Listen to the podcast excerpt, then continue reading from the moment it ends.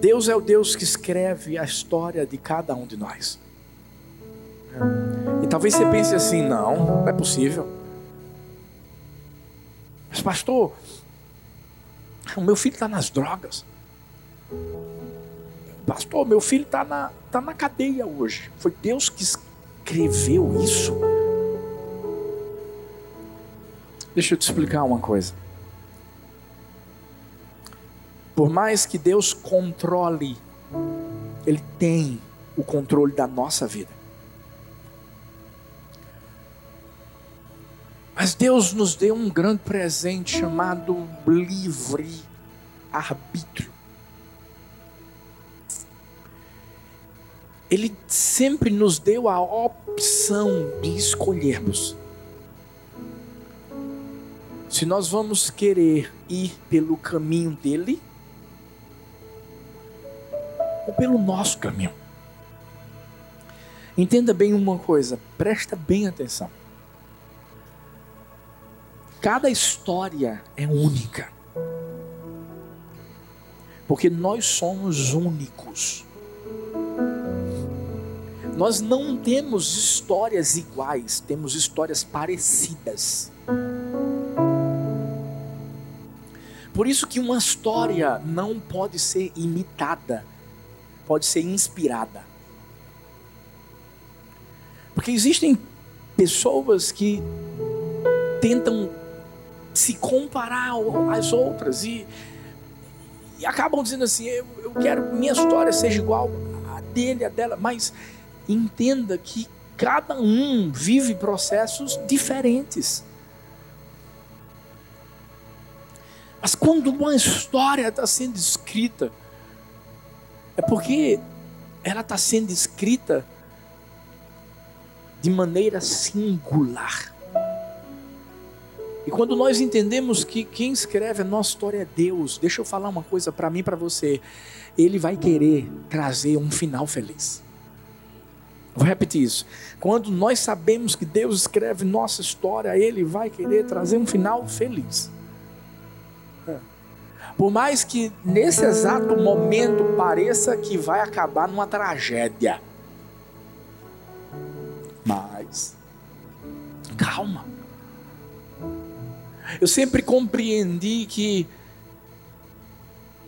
se a situação ainda está difícil e parece que à nossa frente existe uma neblina que nos impossibilita de enxergarmos o que está lá atrás, do outro lado, é porque Deus não deu o ponto final, Ele só fez uma vírgula. Uma vírgula.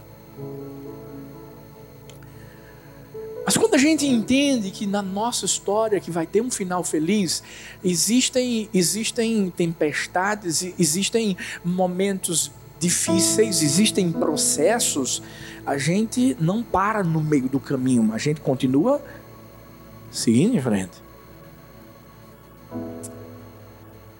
Mas a escolha vai ser minha. Fala para a pessoa que está perto de você, a escolha vai ser sua. Olha para outra e diz assim: a escolha vai ser sua. Hum. Se existe algo no coração de Deus, é, é, é, que Ele quer que a gente seja tudo que Ele quer que a gente seja, que a gente faça tudo que Ele quer que a gente faça. Por quê? Porque nós vivemos um propósito. Nós não vivemos apenas uma vida, nós vivemos um propósito.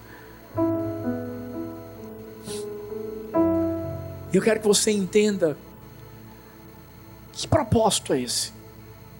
Qual é o nível de vida que Deus quer, ou de história que Deus quer escrever na minha vida e na sua?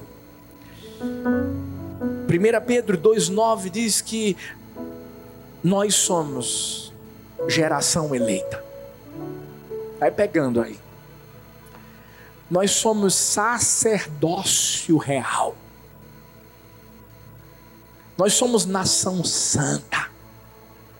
Nós somos povo exclusivo de Deus.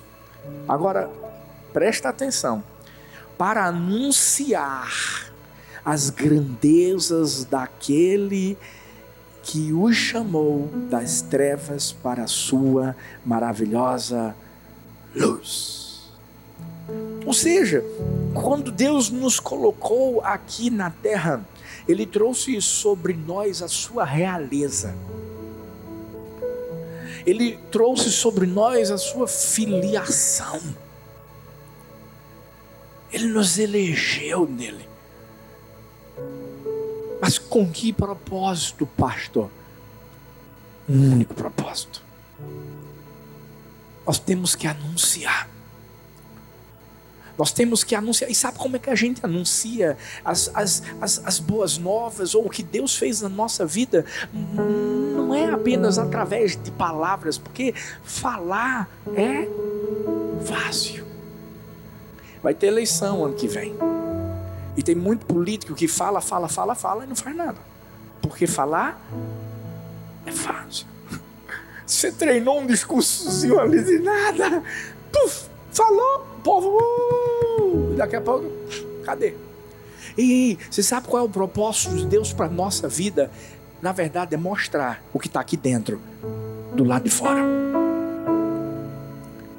Quando nossas histórias são escritas, o que o Senhor está dizendo é o seguinte: filho, eu quero que as pessoas vejam você e sem você falar nada, elas entendam quem foi que escreveu sua história. Quem escreveu a sua história?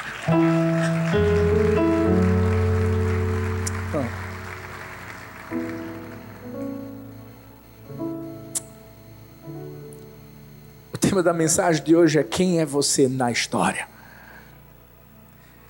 E talvez você se pergunte assim: que história? Calma. Eu acredito que você já deve ter ouvido falar na história de Naamã. É, aquele general que era muito bom no que fazia. Escolhido a dedo pelo rei. Alguém que estava acostumado com muitas conquistas, acostumado a ser celebrado. Eu fico imaginando quando, quando ele, ele entrava nos portões da cidade, porque historicamente a, a, os historiadores diziam que quando a, aquele exército daquela cidade que tinha conquistado alguma nação ou alguma batalha entrava na cidade, as pessoas lançavam flores, rosas, os portões da cidade se abriam e era aquela, aquela celebração tão poderosa. E eu imagino, eu imagino Naman chegando, ouvindo tudo aquilo, né, vendo toda aquela empolgação. Mas a Bíblia diz que ele era leproso. Leproso. Fora, as pessoas viam uma armadura poderosa. Mas por dentro havia um coração doente. Às vezes é assim que as pessoas estão vivendo. Por fora, hum, parece que está tudo muito bom. Mas por dentro, onde, onde, onde ninguém, humanamente falando, pode ver Só Deus. Só você sabe como é que está lá. Essa história, a Bíblia fala que havia uma, uma mulher, uma menina. Qual era o nome dela, pastor? A Bíblia não fala. Mas a Bíblia diz que ela foi tirada de Israel, foi levada para a Síria e, e, e ela foi colocada como serva, escrava da esposa de Namã, da casa de Namã. Eu estou contando a história para você. E eu quero contar essa história e eu acho que você deve estar entendendo bem que eu estou falando o nome dos personagens. Naamã, a escrava, a menina escrava.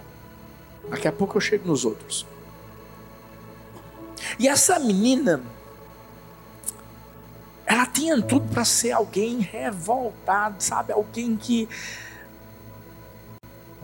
Porque foi tirada da sua família, foi tirada da sua nação e de repente tinha sido comprada e como escrava e para na casa de um general.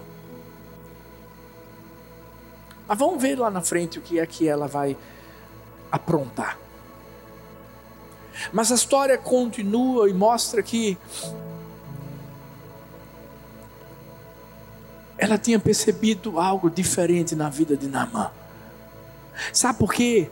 Porque enquanto todos conseguiam apenas ver o Naamã que entrava com a sua armadura pelos portões da cidade, ela conseguia ver a lepra que estava por baixo daquela armadura.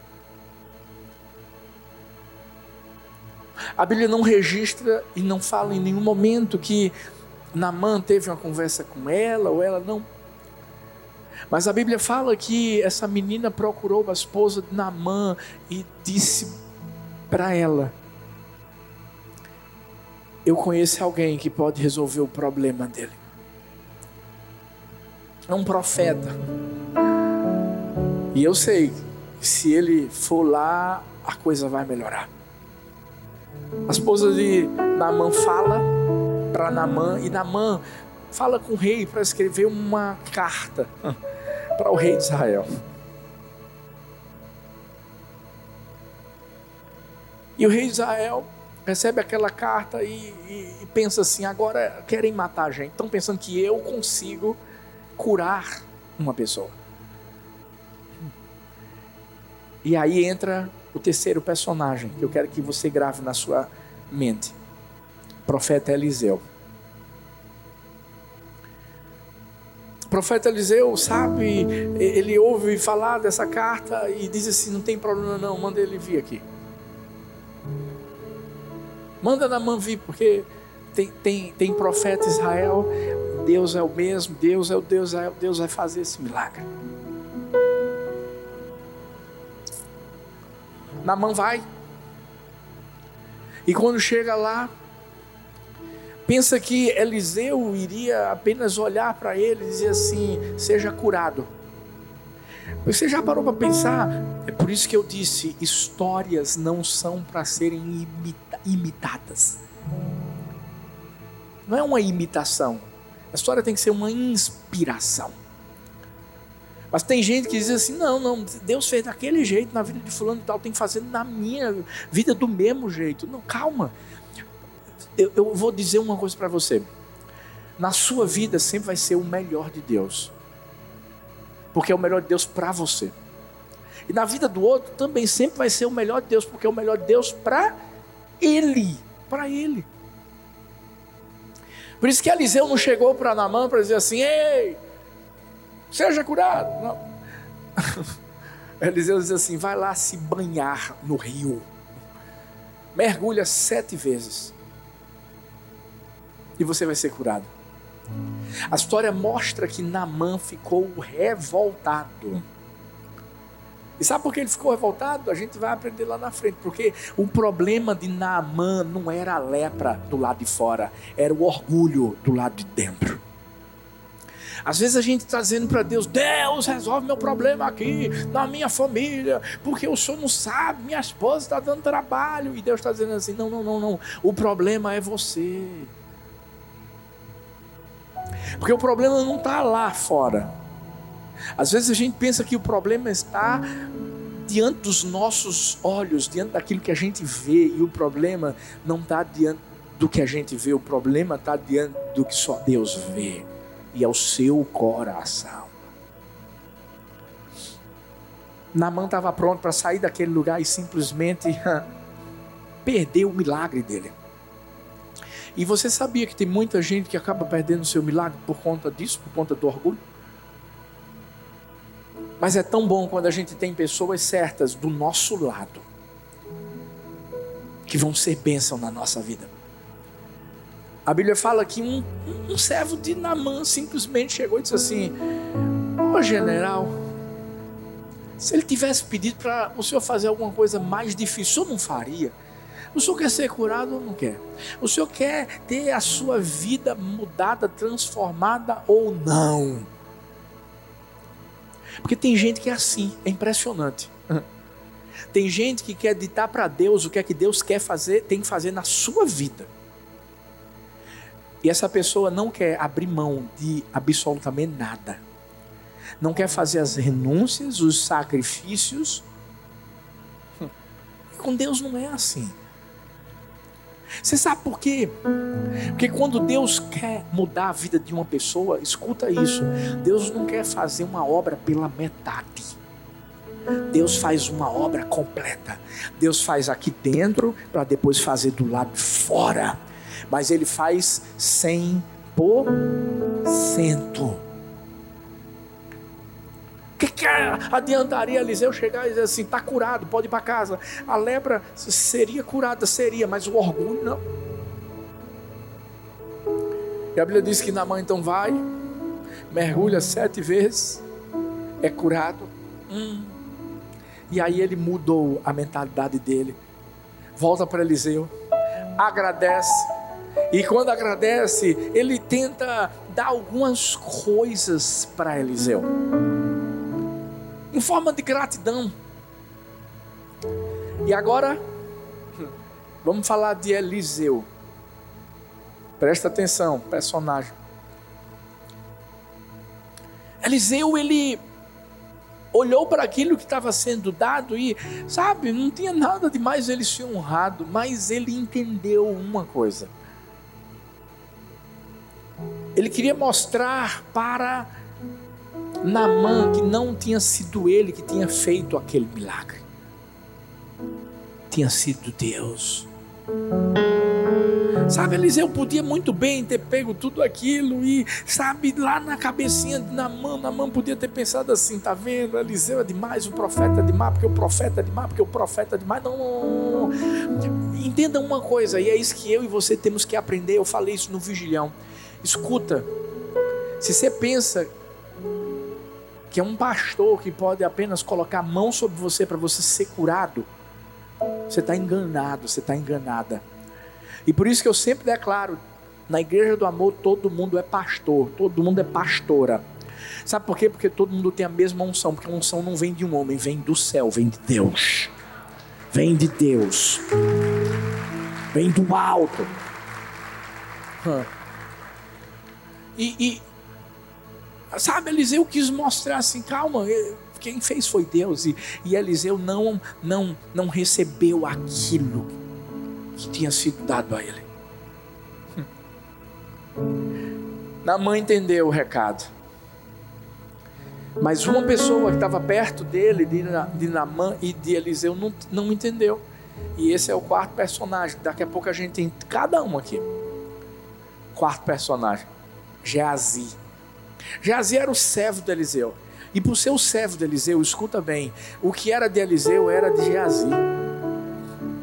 Eliseu tinha o compromisso de cuidar de Geazi. Se precisava de comida, estava lá, porque, porque Eliseu tinha. Se precisava de roupa, estava lá, porque Eliseu tinha. Mas os olhos de Geazi, hum, cresceram. Eliseu não recebeu o que tinha sido dado para Namã. Mas ainda que tivesse recebido, se Deus tivesse dito para ele assim: Ei filho, pode pegar. Você sabe qual foi o erro de Azi? Infelizmente é que tem muita gente que quando vê Deus abençoando a vida do outro, fica de olho grande. E às vezes diz assim, mas eu estou tão perto porque eu não recebo a mesma coisa que ele recebe. E isso, eu estou falando no geral. Às vezes no seu trabalho, você infelizmente está com inveja daquela pessoa que está acima de você. E você não entendeu que o teu tempo ainda não chegou. Eu posso te mostrar um princípio que vai mudar a sua vida? Fica na tua. E espera a Deus te promover. O problema é quando a gente tenta se promover porque Geazi Geazi viu que Eliseu não recebeu. Uau! Como é que ele não recebe? deixa, eu vou agora dar o meu jeitinho. Eu acho que Geazi era brasileiro. Tenho quase certeza. Porque ele pensou assim: vou dar um jeitinho agora. Sabe o que eu vou fazer? Eu vou lá, vou correr atrás da mão. E vou dizer que o profeta tá, mudou de ideia. E está querendo aqueles presentes todos. Tá, dizendo, oh, tá. Beleza, ele foi. Falou com Namã. Namã acreditou em Geazi. Por que acreditou em Geazi? Porque Geazi estava perto de Eliseu. Ah. Mas deixa eu te dizer uma coisa: nem todo mundo que está perto do profeta é confiável. Nem todo mundo que está na igreja é confiável. Você sabe por quê? Porque infelizmente tem muita gente que está dissimulando e dentro do coração, às vezes está dizendo eu te amo, eu te amo, mas está com a faca para pum.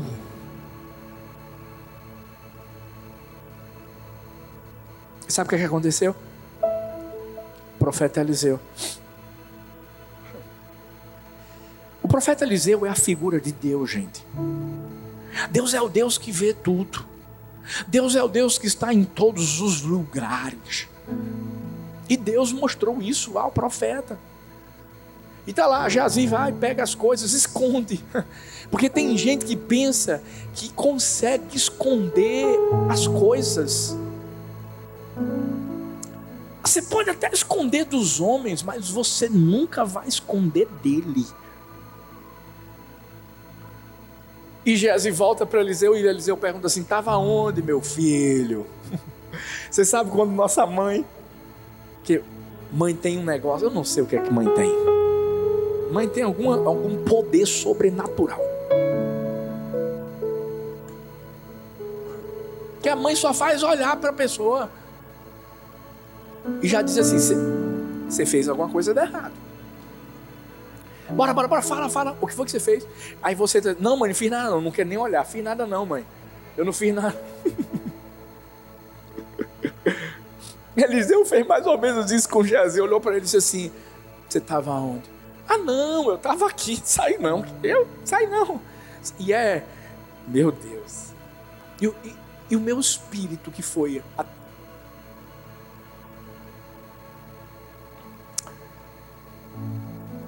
A gente precisa entender uma coisa. Eu sei que você vai me compreender, mas existe um, um BBB no céu. 24 horas. Onde Deus não tira os olhos de mim, de você. E eu vou falar uma coisa: não é para castigar, não é para. Não, não, não. É porque, porque, porque Deus quer cuidar de nós. E sabe, isso tem que trazer temor ao nosso coração. Sabe, toda vez que a gente for tentado contra Deus, a gente tem que pensar assim: peraí, peraí, Deus está vendo. Por isso que José fugiu da mulher de Potifar. Sabe por quê? Porque o problema não era Potifar, o problema era Deus. Por isso que ele disse assim: primeiro, como é que eu vou pecar contra o meu Deus? Ou seja, o meu patrão pode não estar tá vendo, escuta, teu patrão pode não estar tá vendo o dinheiro que está na sua mão, mas Deus está vendo. Escuta. O patrão pode não ouvir o que você fala por trás dele, mas Deus está.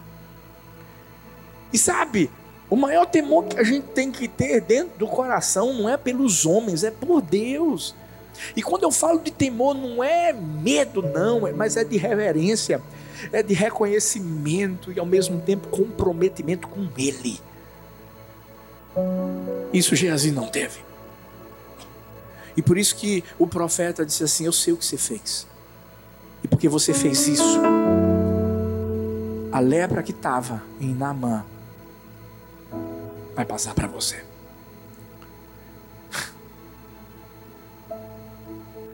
Para para pensar.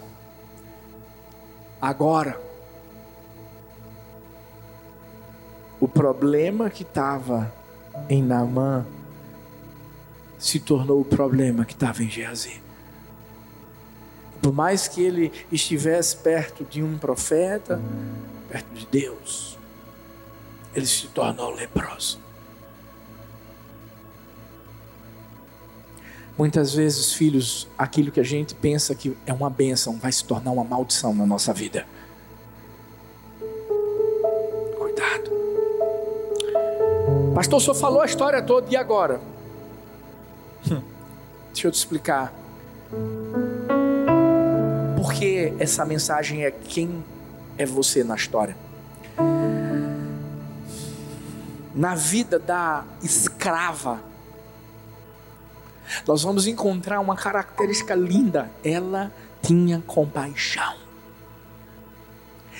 Engraçado, porque ela tinha tudo para ser uma mulher ferida. E quando você é ferido, você fere. Geralmente é essa a lógica. Mas ela não. Ela entendeu que por mais que tivesse sido tirada da sua nação, por mais que ela tivesse sido colocada de lado e, e, e, e, se tornou uma escrava. Gente, só para você ter ideia da desvalorização que havia por parte dessa menina, nem nome ela tinha. E, nome na cultura judaica mostra, sabe o que? Quem você é. O nome na cultura judaica traz valor a você. Por isso que, por isso que é, é, era Abraão e se tornou Abraão.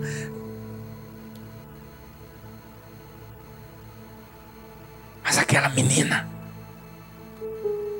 nem nome foi relatado. Aquela menina, quando foi oh, oh, tirada da sua nação, você está pensando que ela recebia salário? Você está pensando que ela foi lá para a Síria para trabalhar e ter uma vida digna? Não, não recebia nada, ela é uma escrava. Mas sabe o que ela fez? Ela entendeu que havia um propósito na vida dela para viver tudo aquilo. E o propósito era anunciar anunciar algo bom para Naamã. Por isso que ao invés de ela ferir, ela levou cura. Sabe, às vezes, às vezes a gente não faz isso. Às vezes a gente está querendo, a, a gente está querendo ter um nome. Porque a gente quer mostrar quem a gente é. E algumas situações ocorrem na nossa vida quando, quando, quando de repente o, o teu líder disse assim: não, não, não, não, é, é, você não vai mais fazer isso. Quando de repente você uh, tinha um cargo e não tem mais. Quando de repente você vive uma situação totalmente diferente da que você vivia lá atrás. Aí o que, é que a pessoa faz? Fica de cara emburrada. Porque Deus está fazendo isso comigo.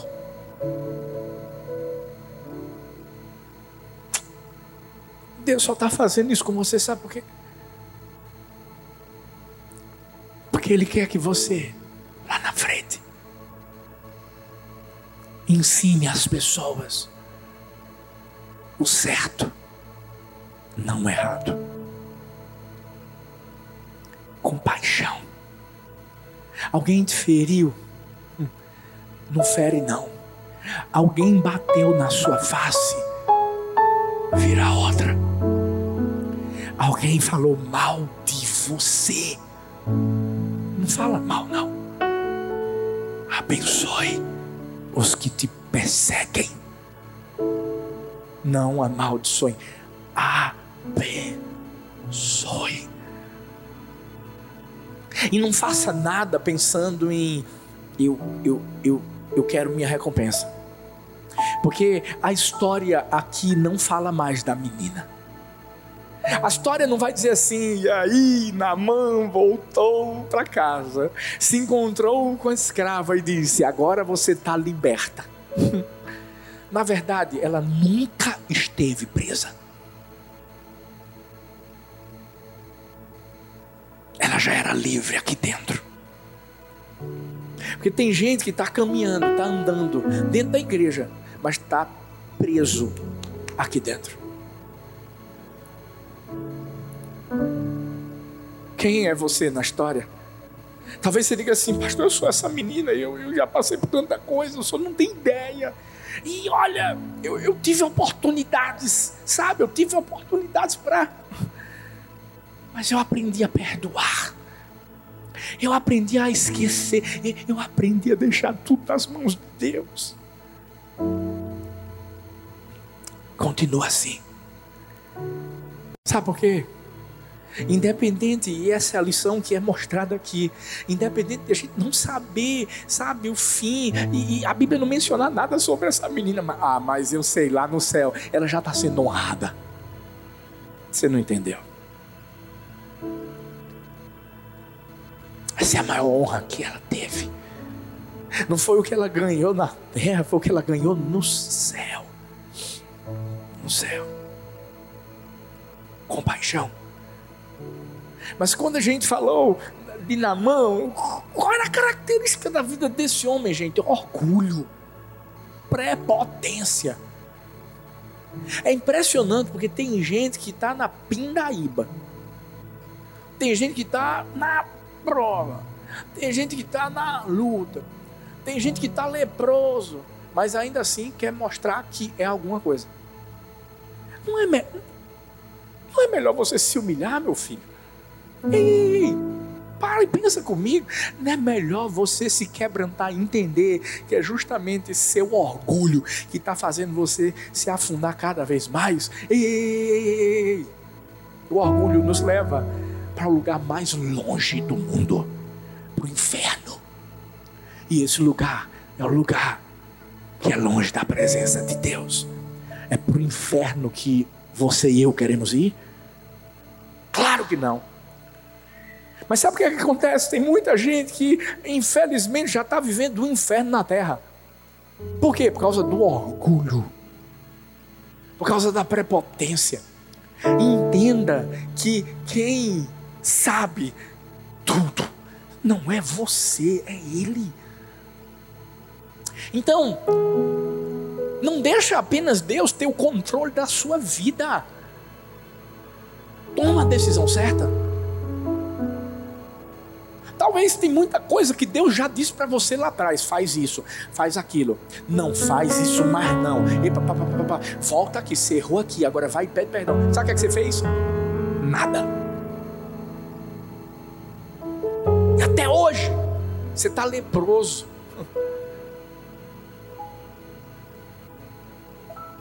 O orgulho ia fazer com que Namã não vivesse aquilo que Deus queria para ele. Você sabe por quê? Porque aos olhos de Namã, ele estava mal, estava mal. Talvez você está dizendo assim, pastor, eu estou mal, o negócio não está mudando, não. Eu vi uma história interessante de um professor da Bíblia que certa vez disse assim: cedo ou tarde, Deus trará as pessoas autossuficientes para o lugar onde elas não têm nenhum recurso a não ser a força dele. Nenhuma força nenhuma resposta, nada mais a não ser Ele. Sem a ajuda de Deus, estão perdidos. Hum. E ele falou a respeito de um homem que estava desesperado e que procurou o seu pastor e disse assim: Pastor, minha vida está realmente em mau estado. O pastor perguntou: Mal? Mal, mal como? Qual é o nível de mal? Ele disse assim: mal de maneira que tudo que me resta é Deus. Quando o pastor viu isso, o pastor ficou animado e disse: Eu fico contente por lhe poder assegurar que uma pessoa a quem nada mais resta a não ser Deus tem mais do que o suficiente para uma grande vitória. Tá mal? Pergunta para o seu irmão: tá mal? Perguntou: tá mal? Dá um sorrisinho assim. Ah. Dá para o outro assim. então se prepara. É agora que Deus vai entrar no jogo. É agora!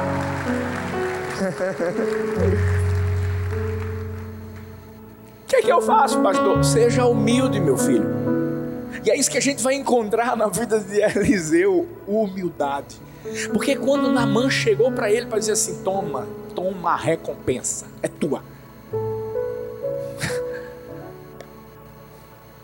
Eliseu pensou assim: esse cara vai pensar que fui eu que fiz o negócio. Não. Namã, vem cá. Não quero que é teu, não.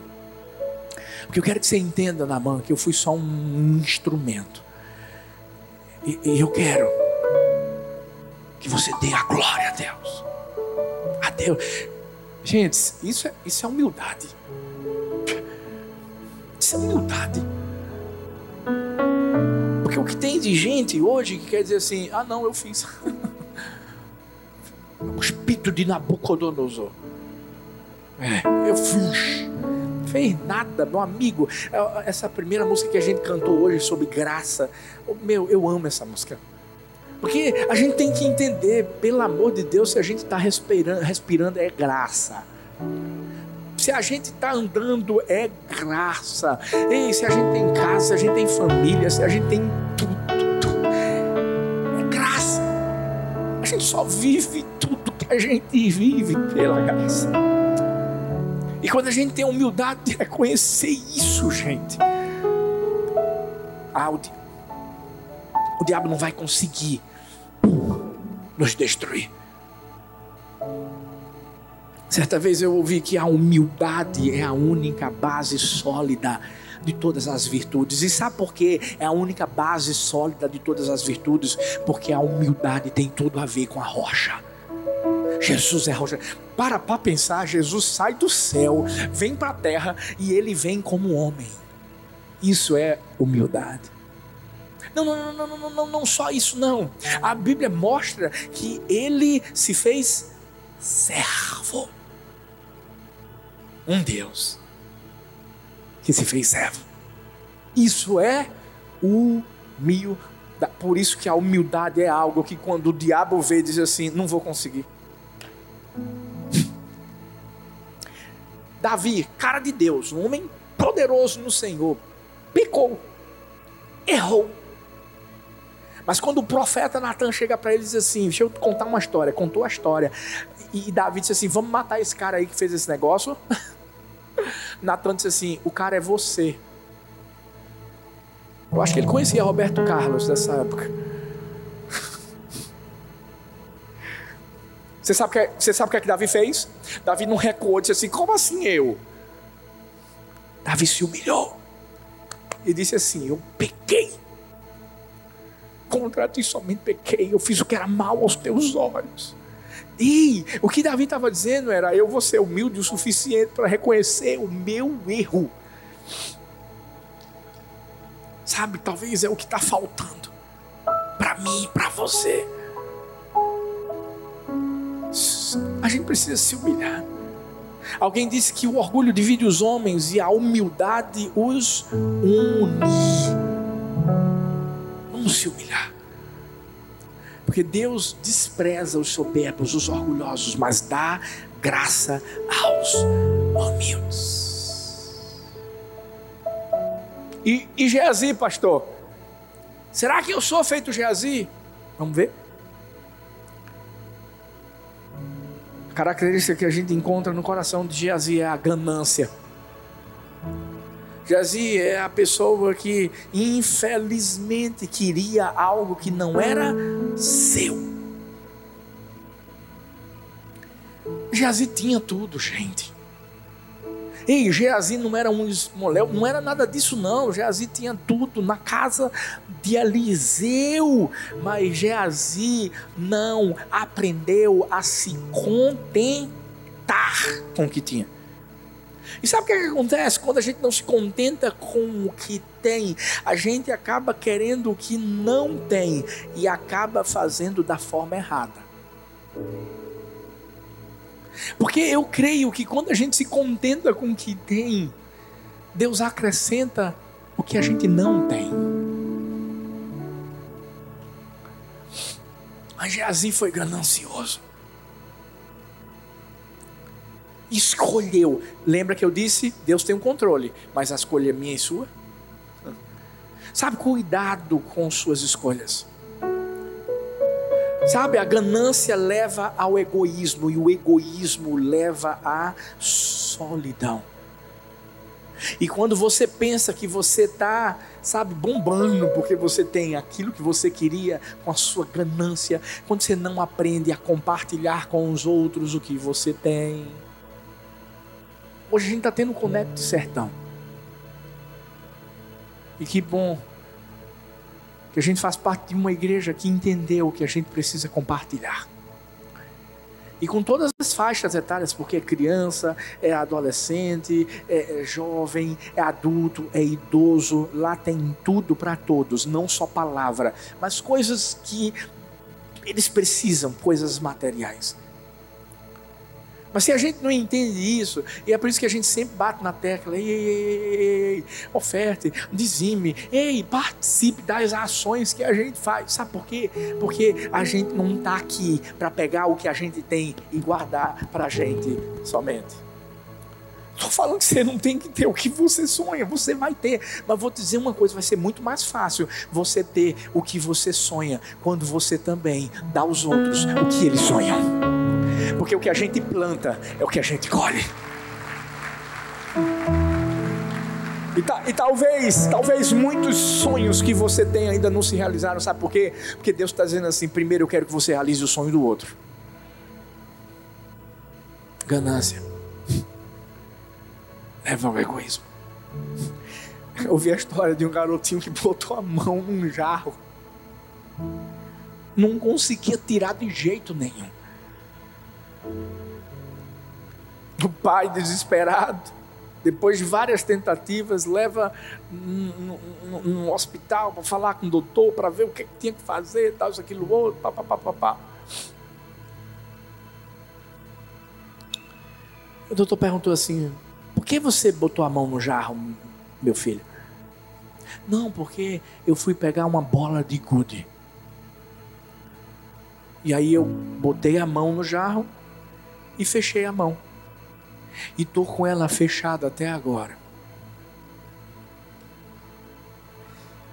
E o doutor disse assim: abre a mão. Deixa a bola de gude e vamos ver se ela sai ou não. Quando o menino fez assim, ó. Saiu. Sabe, às vezes é isso que Deus está falando comigo, com você. Só dizendo assim, filho, abre a mão,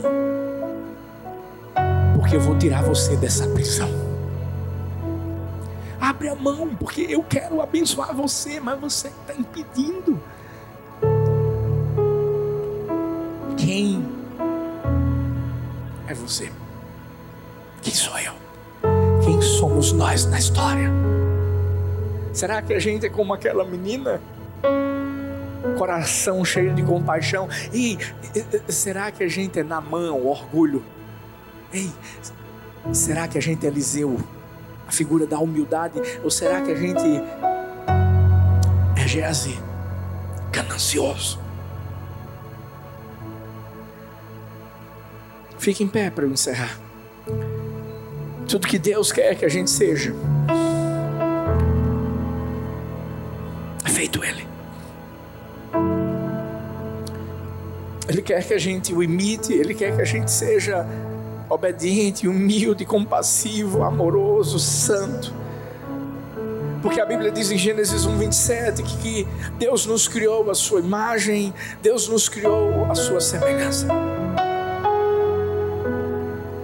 E hoje, quem somos nós? Não é só nessa história, talvez são tantas outras histórias que trazem tantas lições para mim para você. E o que Deus quer falar para mim para você hoje é: eu, eu, eu quero, filho, eu quero, filha, que você tenha um final feliz. Mas se você não tomar a decisão certa, a lepra chega na sua vida. E não é isso que Ele quer. Só uma vida firmada na rocha, só uma vida firmada no Senhor, só uma vida de verdade vivida para Ele. pode fazer com que outras pessoas olhem para mim, para você, mesmo sem a gente falar nada. Elas digam assim: Eu sei quem escreveu essa história, e esse é o nosso propósito aqui na terra. Coloca a mão no seu coração e eu não sei se hoje você vai ter que dizer assim, Deus, eu, eu, eu sou, eu sou Geazi, Deus. Mas tira a ganância do meu coração. Não sei se você hoje vai ter que dizer assim, Deus, eu, eu sou Namã, eu sou orgulhoso, eu sou prepotente, Deus. Talvez você vai dizer assim: Deus, eu queria ser como aquela mulher, a escrava, mas eu não sou compassivo. Eu fui ferido, eu fui ferida e hoje eu estou ferindo por isso. Deus quer hoje manifestar cura na sua vida. Talvez você vai dizer assim: Pai, Deus, eu, eu, eu, eu quero ser como Eliseu, eu quero ser humilde. Fala com Ele agora, porque eu tenho certeza de que Ele já falou com você.